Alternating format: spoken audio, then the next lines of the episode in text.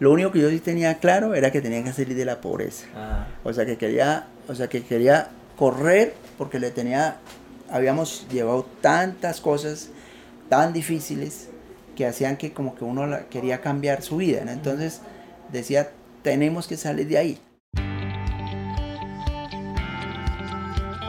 Hola a todos y bienvenidos a Emprendete, un espacio para pasar un buen rato y aprender a través de historias. Es un hecho que las historias son la mejor manera de hacerlo y queremos que se diviertan y aprendan en esos tiempos muertos, como el tráfico, cuando hacen ejercicio, en salas de espera o mientras hacen de comer. Esos tiempos ya no son perdidos, son para que disfrutemos juntos. Síganos en nuestras redes sociales para estar conectados con todo nuestro contenido. En Facebook aparecemos como Somos Emprendete, en Instagram como Somos.emprendete y en LinkedIn como Emprendete. Hola a todos, yo soy Santiago y les doy la bienvenida a un nuevo episodio de Emprendete. Y me emociona mucho presentarles una historia diferente, porque ustedes lo pidieron, hoy nos salimos de las ciudades y nos salimos de las historias de startups y de unicornios digitales para contarles una historia que empieza en el campo. Para que sea más fácil de escuchar, decidimos partir esta historia en dos. Entonces las dos partes ya están disponibles en Spotify, en Apple Podcast, en Google Podcast o donde sea que ustedes nos estén escuchando. Les presentamos a Edgar Montenegro, el protagonista de esta historia. Yo vengo de origen campesino. eh, mi, mi papá, digamos, un campesino aserrador que llegó a Putumayo en los años eh, 68, 69, 70. Entramos a, a una vereda que en ese entonces era selva, selva. Claro. Eh, mis hermanos nacieron aquí la, la choza y era un ruedito de selva y ahí estaba el tigre, el ele- eh, la danta, estaban los venados. Te iba como pasando la calle y ahí encontraba a los animales como si fuera un zoológico. Llegaban en la noche, entonces nosotros Claro. comíamos carne todos los días porque había tapires, habían eh, dantas, habían eh, eh, lo que son los venados de todo tipo de venado. Eso era una cosa espectacular. Esta historia entonces se las cuenta Juan Pablo Ramírez. La historia de Edgar comienza en la mitad del Putumayo, que para los no colombianos es un departamento que queda al sur-sur de Colombia en lo que se conoce como el Piedemonte Amazónico, que es básicamente donde termina la cordillera de los Andes y donde empieza la Amazonía. El Putumayo limita con el Ecuador y con Perú y en realidad sigue siendo una zona olvidada y alejada incluso de lo que los colombianos reconocemos como Colombia. Eh, Mi mamá, por ejemplo, tuvo los, todos los otros hermanos los tuvo ella solita en el monte, ella se parteaba, mi hermano mayor pues ahí le enterraba el ombligo del niño, ¿sí me entiende? Pero era una cosa, eh, hoy en día pues uno dice, oiga, pero ¿cómo hizo mi mamá para estar sola en medio de la selva para tener uno, los hijos? Yo me acuerdo tanto que mi mamá, cuando tuvo a uno de mis hermanos, eh, llegaba y tapaba las, las rendijas porque era hecho de orillos de los mismos árboles que mi papá cerraba, era la pared. Entonces se veían los huequitos, entonces ponía ahí el, el papel periódico pues para no ver el tigre porque pasaba por ahí el tigre, ¿no? Y, No, y- el otro día quedó, fue la manito de un chico que quedó después de que el tigre se lo había comido. Entonces, ¿En serio? claro, porque estábamos en medio de la selva, ¿no? De Claro. selva a la jungla, jungla. Y, y mi papá se tiraba tres meses para sacar la madera al pueblo, imagínense. Después de tres meses, llegaba mi papá, salía al pueblo y quedaba endeudado porque el señor que le compraba la madera le financiaba, la- le daba comida y claro, y salía en rojo y volvía otra vez. Y hacíamos lo mismo. Sí, todo el tiempo. Entonces, eso generaba un problema, digamos, de, de la familia, porque éramos ocho hermanos, eran muchos hermanos. Entonces, eso representaba que, que, pues eh, había presión porque no había la comida. Eh, después de que, digamos, de, de todo esto, mi papá pensó entonces que iba a hacer finca y empezamos a tumbar selva. Él, él cogió mil hectáreas de Sí. bosque porque eso era baldío y después como empezó a llegar gente y empezó a darle a, vecinos pues como para que pudieran poblar porque no había gente. Entonces empezamos, mi papá le daba al uno, al otro, entonces ya para ir a un vecino nos íbamos con dos horas caminando por el monte para poder llegar al vecino. Sí, entonces, pues eh, hacíamos las mingas para poder trabajar en conjunto, sembramos, entonces empezamos a sembrar café, cacao, sembramos un poco de, de productos, pero estos productos, el gran problema era que después no había quien los comprara. Ya- sí, primero lejos, pero además de eso, cuando salíamos al pueblo, pues inundábamos el mercado. Entonces, si cavamos plátano, entonces no había quien lo comprara. Mi papá muchas veces, y el, y el problema era que con eso era que era lo que venía la comida. Entonces, mi papá sacaba o plátano, o sacaba yuca, o sacaba lo que fuera, pero si no había venta de ese producto, pues no había comida en la próxima semana, o sea, la panela, porque afortunadamente tratábamos de tener de todo, en, eh, sembramos cacao, café, sembramos plátano, yuca, todo hacíamos para autososteniamiento, pero si necesitamos comprar la sal, necesitábamos algún aceite, de pronto la ropita, sí que era lo que necesitaba, porque hasta el aceite lo sacábamos de una palma silvestre por allá. ¿Sí? Y, también éramos muy recursivos, ¿no? Pues, en medio de la pobreza éramos muy recursivos para poder eh, pues sostenernos, porque pues, estábamos era en la selva, selva, ¿no? Esto que Edgar llama la selva, selva tiene un montón de caras. Era una vida sin lujos, era una vida con cierta abundancia, claro, pero también con cierta escasez. En general, comercializar cualquier cosa era difícil porque pues no había infraestructura ni mucho menos mercado palabras más, palabras menos, ser campesino no era rentable. Entonces, en el, en el 1980 empieza el tema de la coca. Entonces, eh, nosotros, imagínense, nos tirábamos un día de camino para llevar el plátano, el café, todo esto. Fuera de eso no los vendíamos. Pero llega el tema de la coca y dicen, bueno, ahora hay que sembrar coca porque eso sí se vende y vienen aquí y lo compran. efectivamente. Entonces, los campesinos siembran coca porque no tienen oportunidades. Entonces, nosotros llegábamos y entonces de una vez le llegaba la plata ahí. No necesita, la coca no necesita carretera, no necesita vías, tiene, pues usted llega y transforma y ya le dan la plata y es rápido, no tiene que dar crédito, absolutamente nada de eso. Entonces empezaron el tema de la coca, pero hubo un problema que empezó al tiempo, a eso de la coca empezó a generar ya las discordias entre la comunidad. Eh, a los días empezaron a, matarse entre ellos, eh, los mismos vecinos que habíamos jugado fútbol, que habíamos trabajado en mingas, uno de ellos se mató con otro vecino que habían sido amigos de años. Entonces eso empezó a generar, digamos, un, habían ya entonces eh, como grupos eh, el tema del narcotráfico empezó a generar. ¿Por qué son esos conflictos? pues básicamente porque empiezan a ver, tú sabes que el dinero sin educación es un problema. Entonces empieza a ver cuando usted empieza no tiene mucha educación y empiezas a tener dinero. Entonces empiezan a haber envidias, empiezan a ver, eh, empiezan a haber conflictos y esos conflictos pues ya ellos quieren, tienen un arma, entonces ya dicen entonces el más fuerte, todo ese tema, ¿no? Es un poco también la educación. El dinero sin educación es un problema. Gracias a la coca pasaron de no vender casi nada a manejar mucho dinero y eso estaba desencadenando mucha más violencia que desarrollo. En medio de todo esto, que en realidad hoy por hoy sigue siendo un problema, la mamá de Edgar tenía una obsesión no tan común para ese momento, la educación de sus hijos. Nosotros, mi mamá empezó a que nosotros teníamos que educarnos. Entonces yo empecé a estudiar por radio sutatensa, por radio. Yo soy autodidacta. Sí, sí. sí. Yo soy autodidacta. Ajá. Me emocionó tanto escuchar eso porque Radio Sutatensa fue un proyecto hermoso llamado Escuelas Radiofónicas, gracias a las cuales niños como Edgar, sin acceso a escuelas ni a colegios, aprendían por radio. Entonces yo eh, venía, entonces escuchábamos por radio y empezábamos a, aprender a leer y escribir todo ese tema en la, en la montaña. Pero al tiempo, en el 1982, llega también una persona que nos impactó y que yo, yo siempre cuento la historia, el bisnieto del expresidente eh, eh, Concha y es cosas de que también nos, nos quedó bien, eh, digamos, eh, en las entrañas nuestras de poder ayudar a las personas, porque uno no sabe cuánto puede impactar una persona, eh, digamos, dando una mano. Entonces él llegó allá y entonces empezaron a, a, hacer como cambios, pero ellos empezaron como que mi mamá y mi familia eh, encontraron como unas personas que, que en medio de la pobreza teníamos como ganas de progresar. Entonces mi mamá le dijo, mire, el señor Luis Vallecilla le dijo, mire, estos muchachos hay que educarlos, hay que sacarlos de aquí, porque esto aquí, el tema de la coca no va para ningún lado. El padre Luis Vallecilla Concha fue clave para que Edgar y sus hermanos se mantuvieran lejos de todos los vicios que trae el narcotráfico por una sencilla razón, y es porque les mostró otras posibilidades. Nos desinvolucramos del tema del narcotráfico porque este señor nos, eh, nos generó un impacto en nuestras vidas, entonces nosotros íbamos después, él lleva en una chocita ahí en la tarde, con, yo me acuerdo tanto el Arauz ilustrado, este libro gordote, de ahí nos, pues nos empezaba a dar eh, de diferentes eh, materias, estudiábamos más o menos de 3 a 6 de la tarde después de que salíamos de, de las labores diarias del campo, y, y ahí él empezó a, pues él, fue el que me, certificó para ir al colegio el quinto de primaria. O sea, él me dijo, mire, doña Cecilia, le dijo a mi mamá, este muchacho ya está bien, eh, yo creo que tiene que sacarlo de acá.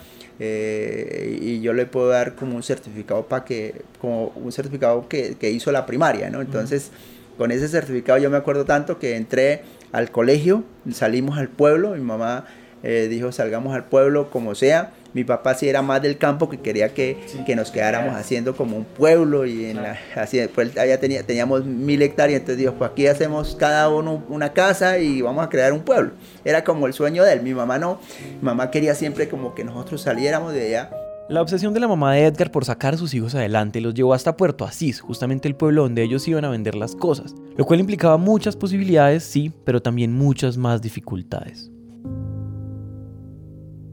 mi papá, desde, también cuando desde que llegó al Putumayo, empezó a trabajar por los campesinos. Y uno de los objetivos es luchar para que los campesinos tuvieran una casa, una casa donde quedarse en el pueblo. Cuando nosotros salimos al pueblo, pues llegamos fue a la casa campesina. Entonces ahí llegamos, eh, mi mamá empezó a hacer de comida a los campesinos que llegaban el fin de semana, más venderles la comida, pero también a, al que fuera, a los camioneros, lo que fuera. Y eh, por el otro lado, al tiempo, eh, empezamos a hacer arepas y salíamos a vender al pueblo para pues para podernos mantener. Entonces, sí, nosotros levantamos a las 3 de la mañana, yo hacía las arepas, luego eh, me alistaba y salía a venderlas, porque el primer fracaso fue que un hermano mío fue y vendió, eh, fue a vender y no vendió ni una. Entonces fue la el desconsuelo de mi mamá, y ahora que vivimos, ¿no? Entonces, sin embargo, yo siempre he tenido como ese espíritu de, de, de, comercializar las cosas y de poder hacer, entonces fui y las vendí. Entonces ya mi mamá puso más tranquila y empezamos, bueno, ya empezamos a que con las arepas, eh, la comida y todo ese tema, pues nos tratábamos de ayudarnos para poder tenerlo del, por lo menos lo de los colegios. Muchas veces no teníamos zapatos, eh, llegaban gente, allá llegaba gente, con el tema de la coca llegaba mucha gente de Medellín, de Cali, gente que eran como como que venían a buscar oportunidades por allá. Entonces a veces dejaban zapatos y esos eran los que nosotros utilizábamos pues para ir al colegio, todo ese tema. Yo me acuerdo que tuve unas botas que tenía que poner una cuñita porque estaban así desgastadas por un lado, entonces las ponía para, para que quedaran parejas y poder ir un poquito más presentable al colegio. Entonces al tiempo yo practicaba ciclismo y empecé a, me acuerdo tanto que entonces era buen deportista también al tiempo, en el tiempo libre. Y em, el colegio eh, me dio un, yo no he escuchado los, los cuyes, que en Pasto es una comida muy apetecida. Ah, Entonces hicieron una rifa, un cuy, con eso me compraron una bicicleta para, para pues representar al colegio en las carreras que yo hacía. Ellos hacían lo que fuera necesario para salir adelante, para rebuscarse la vida y para poder estudiar. Y dentro de todas las cosas que hicieron, su mamá trabajó en el restaurante de un hotel. Y en ese hotel llegó una señora que se llama Amparo Díaz, que era una instructora del SENA. El SENA es la entidad del gobierno encargada de la formación técnica y tecnológica. Entonces, después de conversar, la mamá inscribió a Edgar en uno de sus cursos donde Amparo pudo ver el potencial que tenía Edgar. Ella encontró unas habilidades en mí, vio algunas habilidades y me dijo, doña Cecilia, este muchacho hay que acá, acá, este muchacho es muy. Yo siempre ocupaba los primeros puestos en los colegios, siempre. Mi mamá era orgullosa porque siempre iban, nosotros peleábamos el primer puesto con otros compañeros, eh, pues era mucho esfuerzo. Eh, las 11 no teníamos plata, entonces yo me iba a ayudarle a la señora de la cafetería para ganarme lo de las 11. Bueno, todo ese tema tocaba uno ser creativo. Entonces eh, la señora me dijo, listo, yo yo me lo llevo, ella era una señora soltera, me trajo a Bogotá, me acuerdo que el capital mío era una bicicleta, 40 mil pesos de ese entonces, que es lo que vendí, esto que acaban de escuchar no es normal, es decir, Amparo Díaz, profesora del SENA y casi una desconocida, vio en Edgar tanto potencial y tantas ganas de salir adelante que se lo llevó con ella para Bogotá. Y aunque la propuesta era muy tentadora, obviamente ir de un pueblo al sur, sur de Colombia hasta la capital daba mucho miedo. Un día sembrando coca, eh, raspando coca allá, porque raspábamos coca, tuvimos, entonces mis hermanos mayores me dijeron, mire, Bogotá es una ciudad imposible, nosotros no tenemos cómo mandarles plata. O sea, me trataron de robarme el sueño, ¿no? Porque ellos habían estado aquí con alguna vez con un cargamento de coca y lo habían robado, bueno, todo ese tema le ha ido mal. Entonces ellos tenían una como que una convicción de que Bogotá era una ciudad muy difícil, que yo iba a fracasar. Más sin embargo, eh, yo creo que la obsesión de salir de ahí, de la, de la pobreza, de lograr objetivos en la vida, de cambiar la historia de mi familia, o sea, porque esto fue un cambio. Sí, yo lo tenía claro que tenía que salir de, aquí, de ahí. Eh, porque si no hubiera sido un narcotraficante, es que no había otra opción. O sea, yo creo que nosotros hubiéramos, o hubiéramos salido de allá, o hubiéramos, porque quieto no nos íbamos a quedar. La pobreza era muy, muy berraca. Entonces, lo que hicimos fue, pues yo me vine para acá, para Bogotá, y dije, no, yo, yo tengo que salir adelante. Yo tenía la convicción que, había, que tenía que hacer lo que fuera necesario para salir. Entonces cuando llegué acá... ¿Cuántos años tenías? Yo tenía pues 16 años. Así es como con los 40 mil pesos de una bicicleta, Edgar llega a Bogotá. Una ciudad hostil y fría, sí, pero llena de oportunidades. Y yo fui a vivir con ella porque ella compró una casa en Chía, entonces me fui a vivir. Yo era como casi su hijo, ¿no? Sí. Ella prácticamente me adoptó, entonces fuimos, eh, entonces ella me, me, metió allá a estudiar, pero yo tenía que buscarme también para los transportes. Entonces, claro. entonces yo fui a un supermercado, a una bicicletería, como yo tenía bicicleta, la armaba, la desarmaba, entonces yo dije, pues yo ahí trabajo en el tiempo para conseguirme lo de los buses, el resto, yo tenía claro para dónde era que quería ir, yo no estaba pensando en que, oye, ¿cuánto me voy a ganar aquí si no, no trabajo?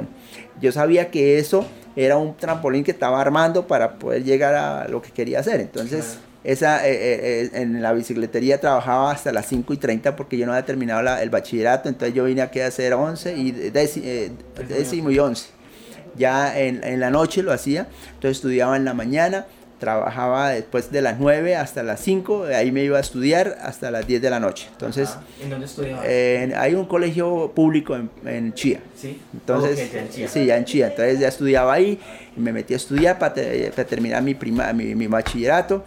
Y también porque tenía que terminar mi bachillerato porque el objetivo era entrar en el, en el SENA todo el tiempo. O sea, para que me patrocinara porque la señora Amparo quería que hiciera eso. Entonces, Yo no sé si a ustedes les pasa, pero es muy fácil escuchar en Edgar una fuerza impresionante, una vehemencia y un convencimiento que no entiendo de dónde salió, de que hay que hacer lo que haya que hacer para salir adelante. yo siempre pienso en la actitud ¿no? de la gente cuando, se quiere, cuando uno quiere hacer las cosas, usted tiene que buscar las formas. Yo fui, yo me acuerdo que a este supermercado fui, yo no conocía a nadie, toqué la puerta y le dije, mire señor, yo, yo necesito trabajar, eh, ¿usted por qué no me da trabajo? Y me dijo, señor, aquí no tenemos trabajo, ahorita, pues era un supermercado chiquito, tenía a su esposa, él trabajaba, tenía un hermano y tenía otros dos, o sea, no había opción. Bueno, entonces, pero yo siempre pienso que, que hay que golpear la puerta y que le abran y después demostrar que usted es bueno. ¿Sí me entiende? Entonces, el señor, eh, yo le insistí tanto, él vio tanto que la necesidad le dije, señor, mire, lo que yo necesito es para conseguirme los, buses para ir a estudiar, que todo el tema le hacía con tanta vehemencia que el señor dijo, mire, si quiere venga el domingo, pero yo no le garantizo nada, venga el domingo, que va un descanso de una persona y viene, pero no, no, no hay más trabajo. Entonces yo ese día fui, todo el tema, entonces yo ese día empezó, llegaba la gente, le decía, bienvenido señor, usted qué, cómo está, qué necesita, igual encontrar los productos. Pues el señor en la tarde le enamoró del de, de lo que iba a hacer y me dijo, ¿sabe qué? Yo quiero que usted trabaje conmigo. O sea, abrí la puerta después de que me tenía cerrada la puerta. Dijo, usted es la persona que necesito aquí, ¿qué tenemos que hacer? Yo le dije, mire, lo único que yo tengo, yo, allá entraban a las 8 de la mañana y salían a las 8 de la noche. Yo tengo que estudiar de 6 y 40, o sea, yo salgo 5 de la mañana de aquí a Chía para Bogotá y regreso más o menos 9 y media a 10 y por la tarde salgo a estudiar a las 5 y 30 yo podría trabajar en ese tiempo. Me dijo, perfecto, lo necesito que entonces empecé a trabajar ahí. Después yo ahí le, hacía de comer, le hacía de todo, mejor dicho, me volví un hombre de orquesta ya que al final no quería que el día que pues ya me salió que ya terminé mi bachillerato y todo y que ya empecé a, estudiar en el SENA de completo, tiempo completo, el señor no quería dejarme ir. Yo le dije, pues yo salió esta oportunidad y ese es mi objetivo. Además de fuerza y de ganas, Edgar tenía un objetivo claro. Él mismo lo dijo, él sabía que estaba construyendo un trampolín, pero después había que seguir y pues eso hizo. Pero bueno, aquí hay que hacer una pequeña pausa para volver al Putumayo. Las cosas en realidad no mejoraban, en realidad la violencia era cada vez más difícil y eso eventualmente iba a amenazar a alguno de sus hermanos. 34 asesinatos de miembros del partido político colombiano Unión Patriótica no podrán prescribir. Una pausa y volvemos.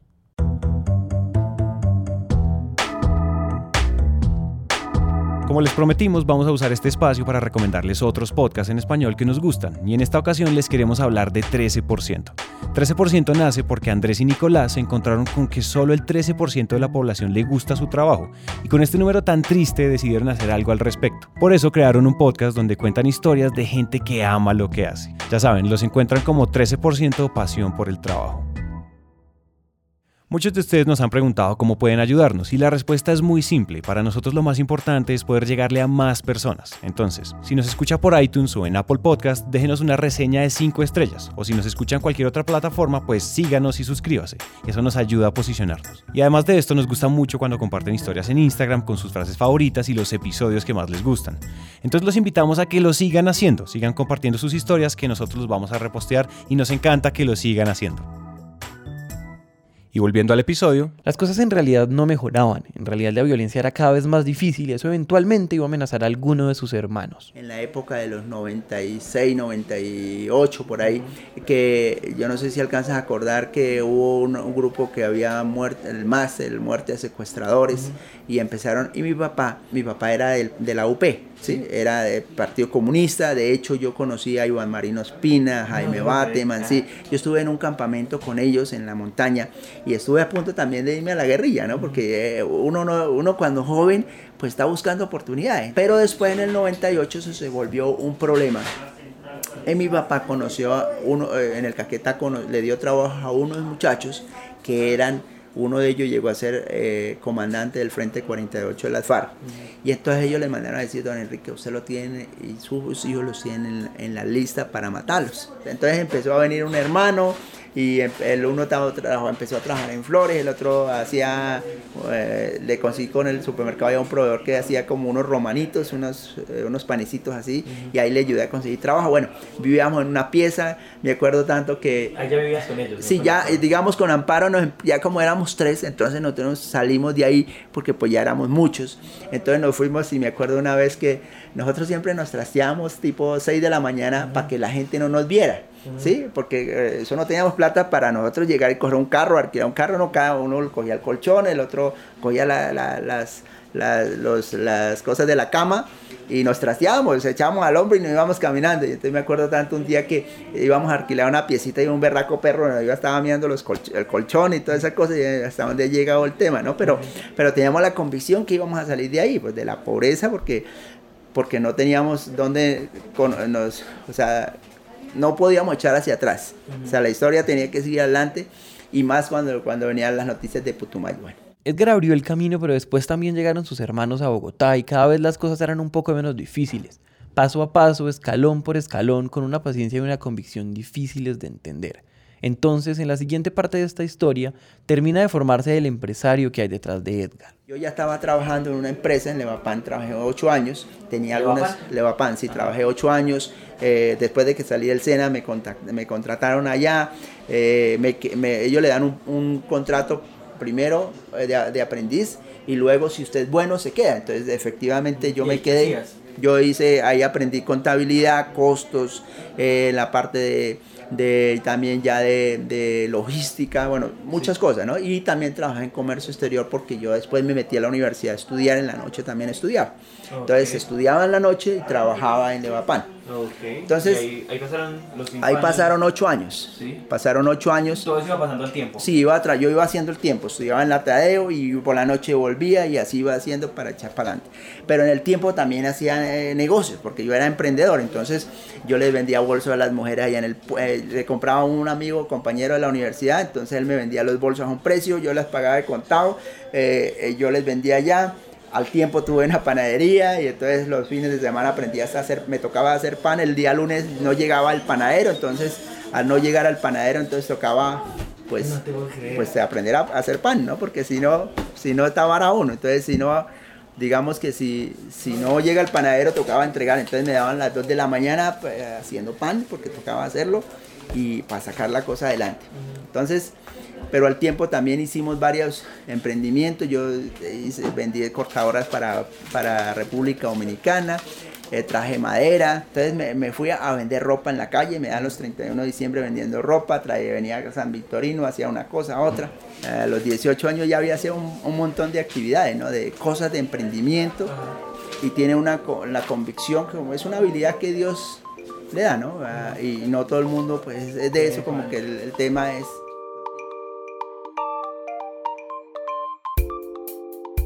Este hombre estudió en el SENA, después estudió comercio exterior, pero al tiempo trabajó en Levapan y tuvo panaderías y vendió cosas y trabajó en San Victorino. Creo que nunca había sido tan literal al decir que alguien ha hecho de todo.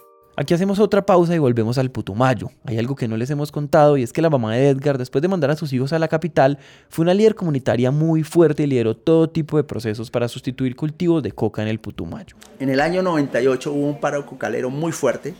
Mi mamá empezó ya a liderar también a partir de usuarios campesinos también, pero a liderar también todo el tema de eh, campesinos por el tema de, buscar alternativas para, para ellos lícitas. Y ella le tocó muchas veces ir a hablar con los frentes de la guerrilla y empezaron con mis hermanos y mi papá a, ayudar a montar lo que es la planta hoy de palmitos. Entonces era una alternativa para que los campesinos sustituyeran cultivos. Entonces empezaron... de tu mamá? Sí, de mi mamá y mis hermanos, porque ellos siempre luchaban porque los campesinos tuvieran como una alternativa diferente, porque mi mamá ya había, nos había sacado. Nosotros ya vivíamos todos acá. Entonces ahora la tarea era también ayudar a otras personas que pudieran salir de dejar la coca y poder porque es que el problema de la coca es que empezó a volverse pues eh, lo que pasó todo en todo Colombia que eran unos grupos no entonces esos grupos eh, que se volvieron los carteles, eran los que mandaban, y entonces había control de territorio, y entonces había disputa entre la guerrilla y los paramilitares en control de territorio. Y hay un montón de historias eh, de muertes de campesinos, de a vecinos de nosotros que los mató la... Ahí en Puerto Rico llegaron a ver, digamos, eh, habían unos que tenían cocodrilos y ahí llegaban y le, le quitaban la ropa a la gente y le, los cocodrilos lo comían para no dejar evidencia de nada, ¿no? Cientos de personas que hubieron así. Entonces, digamos que eso, eh, eh, eh, queríamos cambiar eso. Entonces mi mamá se apoderó junto con mi hermano en empezar a buscar alternativas para montar una planta de palmito junto con otros campesinos. Debido a esto, en 1998, con recursos de cooperación internacional de Estados Unidos y de las Naciones Unidas, hicieron la primera planta de palmitos en Puerto Asís, que además le pertenecía a cinco asociaciones de campesinos. Para dar un poco de contexto, los palmitos que son muy comunes en supermercados gourmet provienen de palmas que crecen en bosques húmedos, es decir, que crecen en zonas como el Putumayo y es además uno de los productos para sustituir cultivos de coca. Los campesinos cultivaban los palmitos, en la planta de Puerto Asís los procesaban y Edgar, que estaba en Bogotá, pues ayudaba a comercializarlos. Usted debe tener una bodega tener la logística y entregar en los supermercados en Bogotá. Entonces yo, yo eh, me conseguí una bodega donde una de la suegra de mi hermano eh, tenía como un garaje y ahí tenía mis cajas, yo le pagaba el bodegaje a la señora y llevaba mis cajas. Me acuerdo tanto que empecé llevando dos, tres cajas al Tramonti eh, de palmito al hombre porque yo no podía, a mí me daban el 10% y con eso yo tenía que transportarme, pagar la bodega, tenía que pagar toda la logística y lo que me quedara era mío. ¿Sí? me entiendes? O sea, no tenía sueldo. Entonces, entonces yo hacía toda esa, e, esa, distribución. Y entonces, bueno, entonces por eso tocaba, no, no podía coger un taxi para llevar las tres cajas al Tramonte, sino que me tocaba. claro, yo, sí, yo llegaba y me montaba en el bus, cogía, eh, yo estaba en Marsella, ahí por ahí en la 68 con, eh, al lado de la 68 con, cerca de la Boyacá. Y, ahí cogía el bus y trasladaba el bus, bueno, cogía un bus que me tratara de dejar más cerca, y ahí ya cogía el que iba para la calera y allá me bajaba con mis cajas y las subía y bueno, entregaba y así entregaba en todo lado, ¿no? Cuando ya eran muchas cajas, pues alquilaba un carro, pero pues trataba de que los costos eran mínimos para, para que no me costara tanto porque pues, eh, tenía que cuidar mis costos. Así empieza Edgar comercializando palmitos de Putumayo en Bogotá vendiendo en restaurantes y en supermercados y creciendo poco a poco sus clientes. Me conocí con mi esposa, también empezamos a trabajar, bueno, pero antes había tenido también heladerías, trabajé con helado con distribución de helados en Chía, en Cajicá, en Tabio, y allá tuve y salíamos con los vendedores a vender, ¿no? Entonces ahí fue como que con eso hice el capital, ¿sí? Hice un capital para poder, 6 millones de pesos que fue el emprendimiento que empezó Corpo Campo en el 2003. Entonces, con, cuando, con esa plática, 6 millones 2003, arranca Corpo Campo con la visión de que podríamos ayudar a más campesinos. Entonces le hacíamos la logística al frío, le entregamos, les ayudamos, bueno, este tema. ¿Qué, ¿Cuántos palmitos estaban vendiendo? No, vendíamos, eso vendíamos por ahí unas 100 cajas al mes, era, no era mucho tampoco. En este momento de la historia nace Corpo Campo, y aunque 100 cajas al mes suene poco, pues ya es una base de clientes para empezar a crecer. Sin embargo, como en el emprendimiento todo el tiempo pasan cosas, la dinámica en la planta de Puerto Asís comenzó a tener problemas. Pero el problema de eso es que la planta nunca fue eh, autónoma, o sea, siempre fue, dependía de los subsidios porque no era viable. Y cuando llegó el momento en, en el 2012-13 que empezó ya a que las ONG no ponían más plata al proyecto, porque sí le pusieron mucha plata, pero nunca fue viable. Y uno de los problemas que no fue viable era porque eh, la política de acá se hablaba era que tocaba poner el palmito, había que sembrarlo al lado donde estuviera coca. Y como yo le decía, la coca no necesita carreteras, el palmito sí necesita entonces mucha gente llévalo en caballo, luego en una lancha y luego en un carro. Entonces cuando llegaba a la planta, el costo del transporte entre el cultivo era lo mismo que le pagaban al campesino. Entonces, ¿cuál incentivo había? lo mismo que sí, entonces volvía a traer lo mismo. Pero aparte de eso había un agravante adicional, que había una avioneta que estaba fumigando y que por aspersión le llegaba a los palmicultores. Y ahí tenemos nosotros fotografías de algunos cultivos que a mi mamá también se los por aspersión le llegaba. Y... La aspersión de la que habla Edgar fue una estrategia del gobierno de Colombia para eliminar cultivos de coca y básicamente consiste en usar aviones para fumigar cultivos de coca con un químico llamado herbicida glifosato. El problema es que sí, pues elimina plantaciones de coca, pero también elimina lo que sea que haya sembrado alrededor. Nosotros no tenemos coca, pero el vecino sí tenía coca. Entonces, por fumigar al, al vecino, entonces le llegaba por aspersión. Entonces, pasa, eso desestimuló eso. En el 2000 como en el 2005 o 2004, empezaron a haber problemas en la junta directiva de la planta de Puerto Asís y como mi hermano, no estaba muy de acuerdo con la política que tenían, que era que sembraban coca al lado del palmito y habían cosas que no tenían lógica, ¿por qué no sembrar palmito al lado de carreteras, todo ese tema? Entonces eso hizo que hubiera una discordia en la, en la, en, la junta directiva y al gerente de ese entonces lo sacaron, que era el señor Jorge Lloria. Entonces a mí me quitaron el contrato.